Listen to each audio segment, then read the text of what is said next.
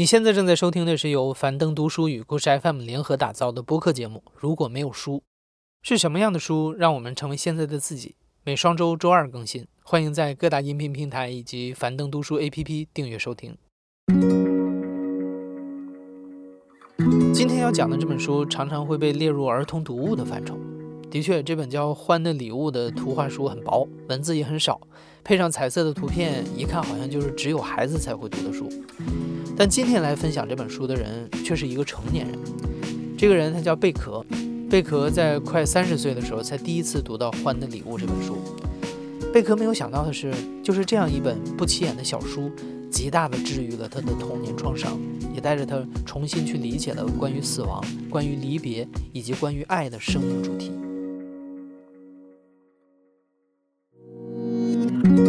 如果没有书，是贝壳，我今年三十二岁，从事的行业呢是关于绘本和家庭教育。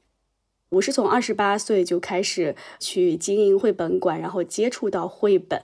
那就会有很多的父母在知道绘本的时候呢，他就觉得哇，绘本真好。那他就会希望孩子生活当中的一些问题，可以用绘本像一个药片一样去把它化解掉。当然，绘本没有那么神奇啊，它不是药。那呃，就有一个家长，然后他问到我，就是说家里面最近可能有一些变故。家里面有老人离开，可是孩子小的时候呢，又恰恰是和老人非常多的时间待在一起，有老人带养的。那当老人走了之后呢，呃，家里的人是不太敢告诉孩子的，那他们会担心孩子难以接受，所以呢，他们就找到我，希望想知道就是有没有相关的绘本。当时的我在现在这个行业并没有很久。那借由这个契机呢，我就开始在我们自己的馆里去找所有的关于生命和死亡的，然后这一找，我才发现原来是专门有这个题材的书的，就叫生命教育的绘本。那就看到了《欢的礼物》，他一开头他就说，这个欢已经很老了，老到无所不知，然后老到。知道自己快要死了，所以呢，他就在某一天的时候，在那个真正的时刻到来的时候，他有做了一系列的事情。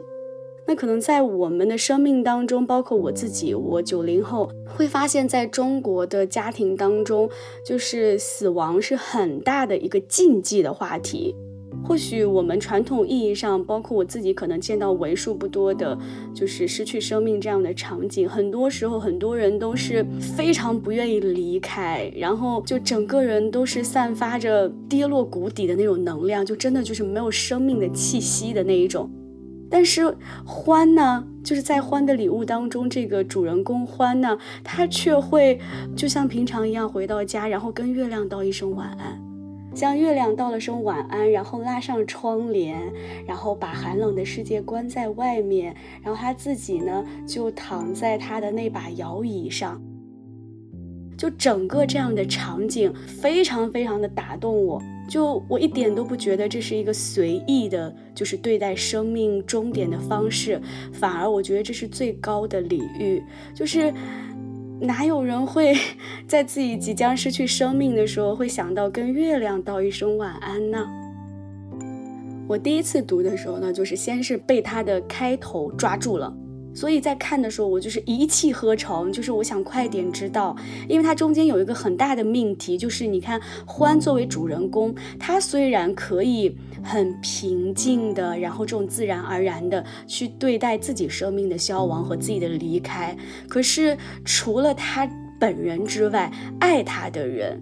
那些在生命当中互相陪伴过的人是没有办法忘记他的，所以他真的又有了另外的一个课题，不只是本人，还有其他的人，那些爱他的人，他们如何去接受他们很要好的朋友，或者说像长者一样的人，然后从他的生命当中突然的不见了，离开了。应该是午夜之内哈，就讲到了说，就他的朋友们就去他家的时候就发现了，然后就开始有了每一个其他的他的动物朋友们开始去怀念曾经他们一起做过的事情。然后那些非常琐碎的生活细节的事情，他们通过这些事情以及做那些事情的当下，他们互相陪伴的那种时光，然后去追忆、去怀念欢。在欢的礼物当中，欢穿着白衬衫、绿裤子，因为年纪大，他戴着老花镜，背有些佝偻，需要拄着拐杖才能出行。但从动物朋友们的回忆里，你能看到欢是一个心灵手巧、善良热心的伙伴。他教青蛙滑冰，告诉狐狸怎么打领带，还把自己烤姜饼的秘方传授给了兔子太太。所以，即便在他离开之后，大家也依然忘不掉他。一九八四年，英国儿童图书画家苏珊·华莱创作了《欢的礼物》这本书，不避讳死亡和离别，却又在忧伤的氛围里细腻地传达着关于爱和生命的主题。由此陪伴治愈了无数的儿童和成年人。作为一个教育从业者，贝壳也会和孩子们一起读《还的礼物》。最后，他的脚爪离开了地面，他觉得自己在翻腾、旋转、起起落落、跌跌撞撞，却没有受伤。他觉得自由了，好像已经脱离了他的身体。你们觉得死亡是什么呢？什么是死？我知道。你觉得呢？我觉得死就是死了，快上天堂就是，呃，天堂就是天上。哦，还有不同的看法吗？一凡觉得呢？还有的会去地狱。哦，有的会去天堂，有的会去地狱。浩瑞觉得呢？死亡是什么呢？我觉得死亡是。生命的终点哦，生命的终点。那你们觉得每个人都会死吗？都会啊，所有的人。呃，就是老了以后，他他年纪大的，他年纪大了是不会死。哦。他的身体越会越来越的衰老。嗯，你害不害怕？害怕。害怕吗？害怕。那害怕的时候你会怎么样？我会埋在会埋在被子里。紧紧抱着我的小兔玩具。哦，紧紧抱着你的小兔玩具。也就是每个人我在问他们嘛，然后其中有一个小女孩说，就是当她自己要离开的时候，她说她会紧紧的抱着她那个小兔子娃娃，因为那个小兔子娃娃是妈妈给她做的。然后旁边有一个小男孩。非常小声，很有礼貌哈，因为那个女孩子正在讲话嘛。他很小声的趴到那个小女孩的面前，说了一句：“你都老了，你还抱？”就是你本来是在一个严肃的当中，你还会担心他们有没有什么哈，但是他们经常就把你弄得哈哈大笑，就有很多，还有的会说什么就变成蝴蝶就之类的，就是变成会飞的，或者说他喜欢小兔子，或者他就会把它变成一个卡通一点的。东西去讲，啊，这个时候就哈哈一笑就可以了。就我从来不会非得要去纠正孩子，就是跟孩子去聊死亡，并不是为了聊死亡而聊死亡，而是为了跟孩子聊生命。正是因为我们希望通过讲死亡、了解死亡，然后让孩子们更加去意识到自己的生命的宝贵，让孩子如何就像欢一样。就好好的对待身边的人，所以我也会问孩子们，就是，呃，欢的好朋友都有谁呀？啊，他们都会做什么样的事情啊？我就会自然的过渡到说，你有没有好朋友啊？你常常会跟他们一起做什么事情啊？那他们就会讲他们各自的故事。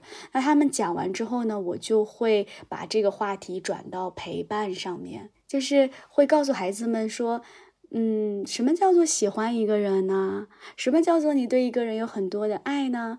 当我们对一个人有很多的喜欢和爱的时候，我们就会愿意花时间陪伴他。就是我会跟孩子讲这些，在给孩子讲欢的礼物的时候，贝壳看起来开朗、活泼又真诚，他可以自如地畅谈死亡、爱和生命。但以前的他其实不是这样的。因为小的时候特殊的成长经历，贝壳曾经活得很没有安全感。他不确定生活的意义是什么，也不知道去哪里寻找爱。其实我自己呢，我是一个被抱养的小孩。那我的亲生父母呢，呃，也并不是什么 天涯海角的陌生人，而是非常呃亲近的亲戚啊，就是我的舅舅和舅妈，那其实是我的亲生父母。在我小的时候呢，我是九零年嘛，我上面有呃三个姐姐，也就是说我是那个家庭当中的第四个女孩儿。就是在九零年代，他们就非常想要一个男孩，一直都想要一个男孩。那我是第四个女孩，我是被送出去了。我下面应该还有一个妹妹，也是被送出去了。区别就是说，呃，我送的是家里人，然后那个女孩送给的是不认识的人。就是从我记事开始，我就知道我的亲生父母是谁，然后我被给了我二姑，就是我现在的养父母嘛，其实我姑姑。但是我怎么知道的？我也根本不记得，没有印象。可能就是小学、初中的那个阶段呢，我都是这样度过的。就是要上课的时候，都是在现在的这个家庭，就是养父母的家庭。然后等到寒暑假的时候呢，就会去到亲生父母那里，然后还有我三个姐姐一起在那里生活。如果一个小孩他总是这样来回两个家庭，而且这两个家庭差别非常大，我就发现这份经历他真的会让一个孩子是完全没有安全感、归属感，包括对于自我的认同。就是亲生父母那里呢，就是他们非常的有钱。就是他们可能是改革开放之后第一批富起来的人吧，就是在那个小小的地方，可能都是呃大家都知道的富甲一方的。那养父母的家庭呢，就我从小就是爸爸妈妈是经常吵架的。如果说要去为这个吵架归因的话，可能百分之八十或者是九十都是因为钱。所以，我从小的时候，我就会知道贫贱夫妻百事哀。那在我养父母家庭里面是有一个哥哥，然后那边是三个姐姐。所以，对于一个小孩子来说，就是这种人际关系啊，这种家人的相处，其实对小孩子来说都不容易的。我有印象很深的一件事情哈，就是有一个应该是夏天，就可能是接近吃晚饭的时间，在那个。时候，大家就可能就自然而然的聊到了吃什么饭，就是我舅妈也在那里，然后还有我两个姐姐，还有我，我们一共四个人，然后就说，嗯，不然吃泡面吧。然后不知道说着说着就开起了玩笑，其中有一个姐姐说，不知道怎么就说到了说让我在浴缸里面泡泡面，然后我就哭了。我当时是不知道，就是其实当我自己哭的时候，我也不知道我怎么就哭了，就是因为本来就是气氛是一片和谐，就大家有说有笑嘛，而且又要吃泡面，然后就挺开心的。当时可能就是最多就最多就只有一个念头，就是为什么要这样说我，让我去浴缸里泡泡面，就会有这种会感觉到自己被区别对待，我就记忆非常深刻。我又哭了之后，就是姐姐们她们都开始在那里说又哭了又哭了。就是爱哭啊，总是哭啊，然后我就讲了这样的话。当他们这样讲的时候，其实会让一个小孩讨厌自己的。就是为什么总是我把事情，好像好像是我把事情变得这么糟糕。我后来我长大之后，我才知道，那就是因为这个小孩他有太多的委屈在他的身体里面，在他的心里面的时候，他就很容易被一点点微小的事情给触动到。还有一个场景就是小的时候嘛，就是我的妈妈是弟兄姊妹七个，所以也是一个大家庭，所以在大家庭当中会有一些聚会呀这样的时刻，尤其是外公外婆过生日的时候，那全家人都会聚在一起。非常的一片祥和，然后我那个舅舅就是我的亲爸，他是比较有钱了嘛，所以他是会在那样的家庭的小节日的时候，会带着所有的孩子们，然后去家附近的一个商店，然后去买各种玩具、吃的，然后就买回来之后，所有人都特别开心，尤其是孩子们。然后大家都坐在院子里面聊天，说说这个，说那个，嘻嘻哈哈，都是在这样的场景之下，我的外婆，然后就会突然就看到我，就会开始对我讲说。你知不知道你的亲妈是呃谁谁谁谁谁？说他有钱啊，嗯，你得跟他好，呃，你得跟他亲才行。就整个氛围都是在高潮，一片祥和喜乐这种氛围当中，然后外婆就会去讲这样的话，然后你知道吗？空气就会瞬间的安静下来。我自己是尴尬，我不知道他们是什么。那可能过了几秒钟之后，就会有我小姨呀，就是类似这样稍微年轻一点的长辈这样的角色，然后就开始去啊主动的去说别的，就他会讲我外婆，就会说妈你不要讲了什么什么，你怎么这么啰嗦，然后就会这样就是把这个东西化解过去。可是真的就是那样的时刻，就会让我知道，除了尴尬、不知所措之外，还会让我知道我和大家是不同的。但是这种不同呢，它不是我造成的，可是我要去承担这个不同带来的后果，所以我觉得这个东西给我留下了后遗症。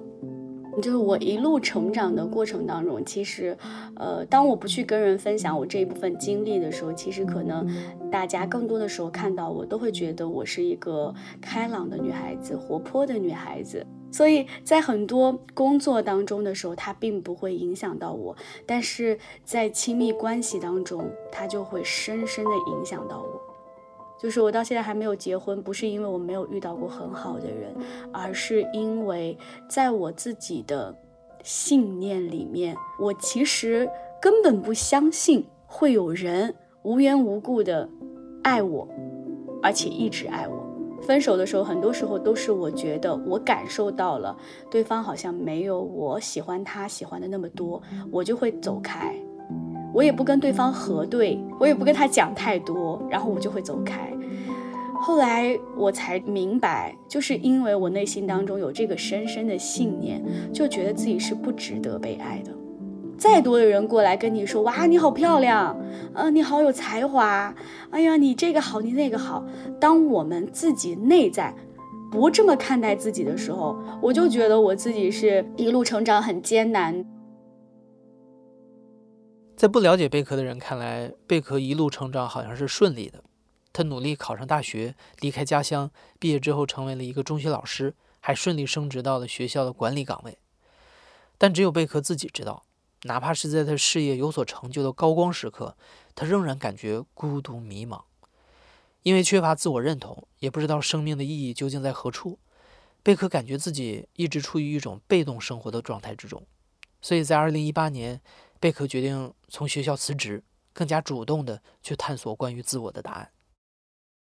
我其实觉得，我人生的一个很重要的转折点，就是我换了工作。之前是做老师嘛，从学校出来，然后开始自己做事情，然后又接触到绘本，又开始去学家庭教育和心理学的时候，我真正觉得自己不同了。当我自己低落的时候，或者我又觉得生活没有意义的时候，觉得自己每一天每一天都在瞎忙的时候，然后我就还会再找一个专门的时刻，然后静下来去看绘本。然后，当我不断反复去看的时候，我突然间发现，这个书为什么叫《欢的礼物》呢？我之前可能当我没有太多深入的去看、去读的时候，我就会觉得离别其实可能也是一个礼物，我都会停留在这个层面。后来我就觉得根本不是，欢真正留下的礼物叫做爱人如己。一个如此不起眼的动物，它可能如果它是一个人的话，它应该也非常非常的平凡吧。可是欢却被所有人喜欢和怀念，就是因为他即使作为一个普通人，他也没有等着去被别人照亮，而是他自己去发光。他去给他身边每一个他的动物朋友们带来温暖陪伴，愿意花时间和他们一起去做那些微不足道的事情。所以我觉得，当我很多次读过之后，我就会觉得欢真正的礼物就是爱人如己。我可以把自己人生的事故变成故事，就是因为我不再缩在那个小圈子里，那一片黑暗里，等待被别人照亮，等待某个人来拯救我，来点亮我的生命。我的这种转变，就是因为我想要自己成为光，我想要去发光。在一遍又一遍阅读了《欢的礼物》之后，贝壳也逐渐理解了外婆。比如在那次家宴上，外婆看似是提醒贝壳她的身世，实际上是想借此告诉在场所有人。贝壳作为一个被抱养的孩子，很弱小，很无助，所以他需要大家的关心和帮助。贝壳觉得，外婆在无形之中其实保护了当时还很年幼的他。就是我觉得我跟我的外婆真的很像，就是我们都是个子小小的，然后圆圆脸，然后我的外婆也是双眼皮、大眼睛，虽然她老了之后眼睛没有那么大了。她讲话也是非常温柔的、慢慢的、很语重心长的。小的时候，更多我的记忆就是，如果是跟外婆在一起的话，其实都是停留在生活层面的照顾，她会照顾我的生活起居。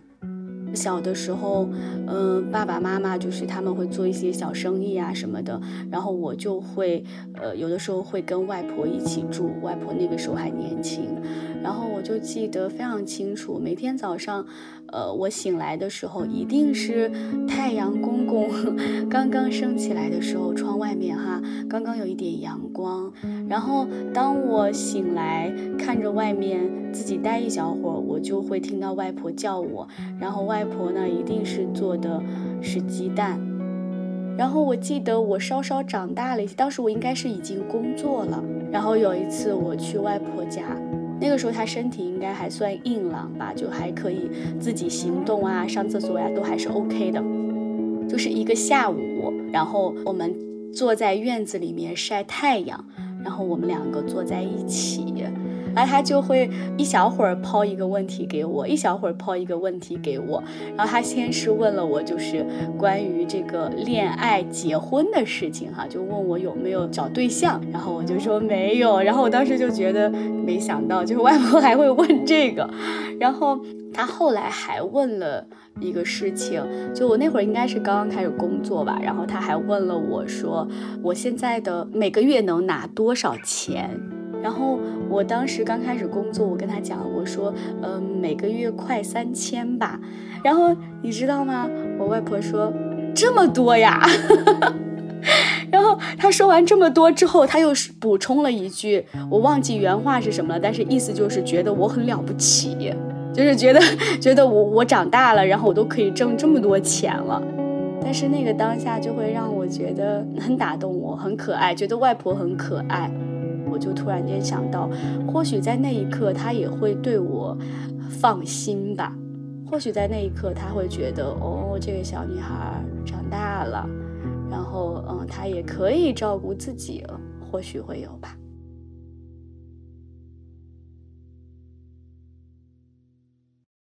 在欢的礼物里面，狐狸小的时候总是系不好领带，是欢教会了他。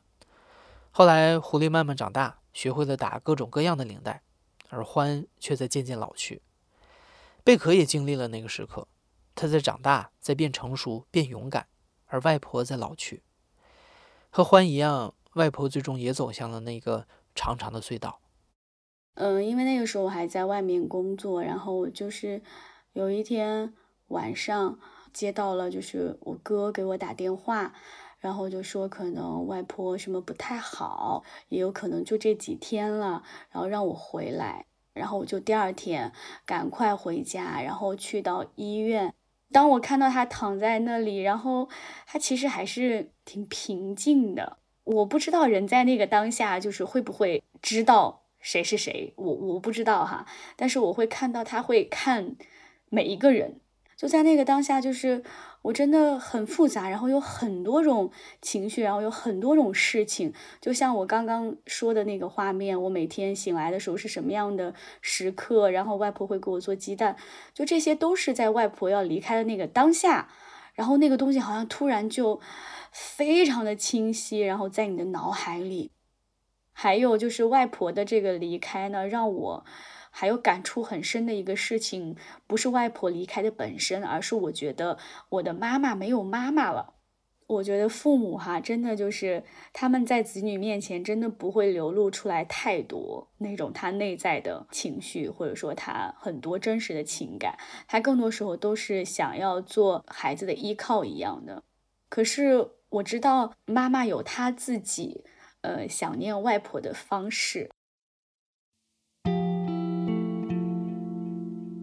就是因为妈妈会常常的去讲她小时候。就妈妈其实是家里的排行是老二，她上面还有个姐姐。但是我大姨呢，可能就是比较容易生病，就从小就是。所以，我妈妈她虽然排行老二，但是她小从小就像老大一样，她会给弟弟们洗衣服，然后去照顾所有人。然后还是小孩子的时候，就会站在板凳上，然后去擀面之类的。所以妈妈有很多事情都是外婆教给她的。所以，当我长大一点的时候，他也会教给我。就比如说，嗯，北方嘛，就会蒸馒头呀，包括很多的小事，做家务呀，包括吃饭啊，呃，哪怕是吃吃红薯啊，妈妈可能都会讲到说。你外婆有多爱吃红薯？她就是年纪比较大的时候嘛，呃，她就自己还会坐在那里，然后就把一个大红薯完全吃完，甚至红薯皮都会吃掉，一点都不会浪费，因为就我不吃皮嘛。就即使是洗干净的、弄好的，我也不吃。然后妈妈这个时候就会去讲，所以外婆对我的很多很多的影响都是妈妈带给我的。那后来我就慢慢知道，这也是妈妈在用她自己的方式去怀念外婆。然后后来我有一次我也印证过，就是 当我妈又讲起这种细节的时候，是好像是快过年的时候，然后我就说了一句，我说我说妈妈，你是不是呃想我外婆了？然后。你就瞬间的可以看到，就是，嗯，妈妈已经有一点点就是眼含热泪的那样的情况，所以我就知道了，就是每个人可能都有自己去呃想念呀或者怀念啊离开的人的方式，真的就像欢的礼物。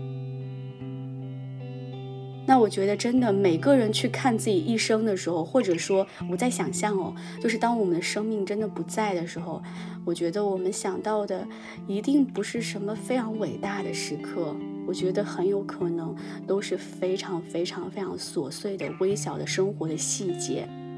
只有那些很真实的，然后很有温度的、很细枝末节的东西，它会凝结成一颗又一颗的珍珠。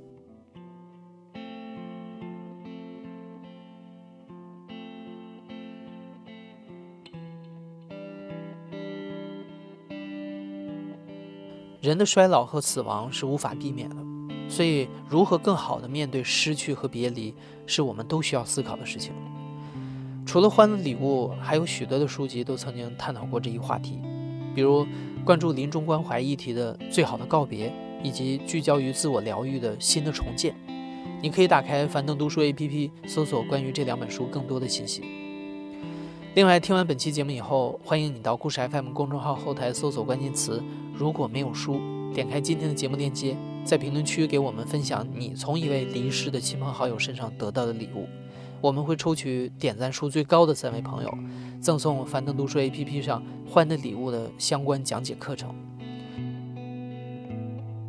你现在正在收听的是由樊登读书和故事 FM 联合出品的播客节目。如果没有书，我是主播艾哲。本期节目由玉箫制作，声音设计孙泽宇，策划木原野捕。项目统筹艾拉，项目执行大洋，项目监制泰勒。现在打开樊登读书 APP，搜索“书有故事”，即可领取七天樊登讲书 VIP 听书卡，畅听樊登精讲书籍。感谢你的收听，咱们下期再见。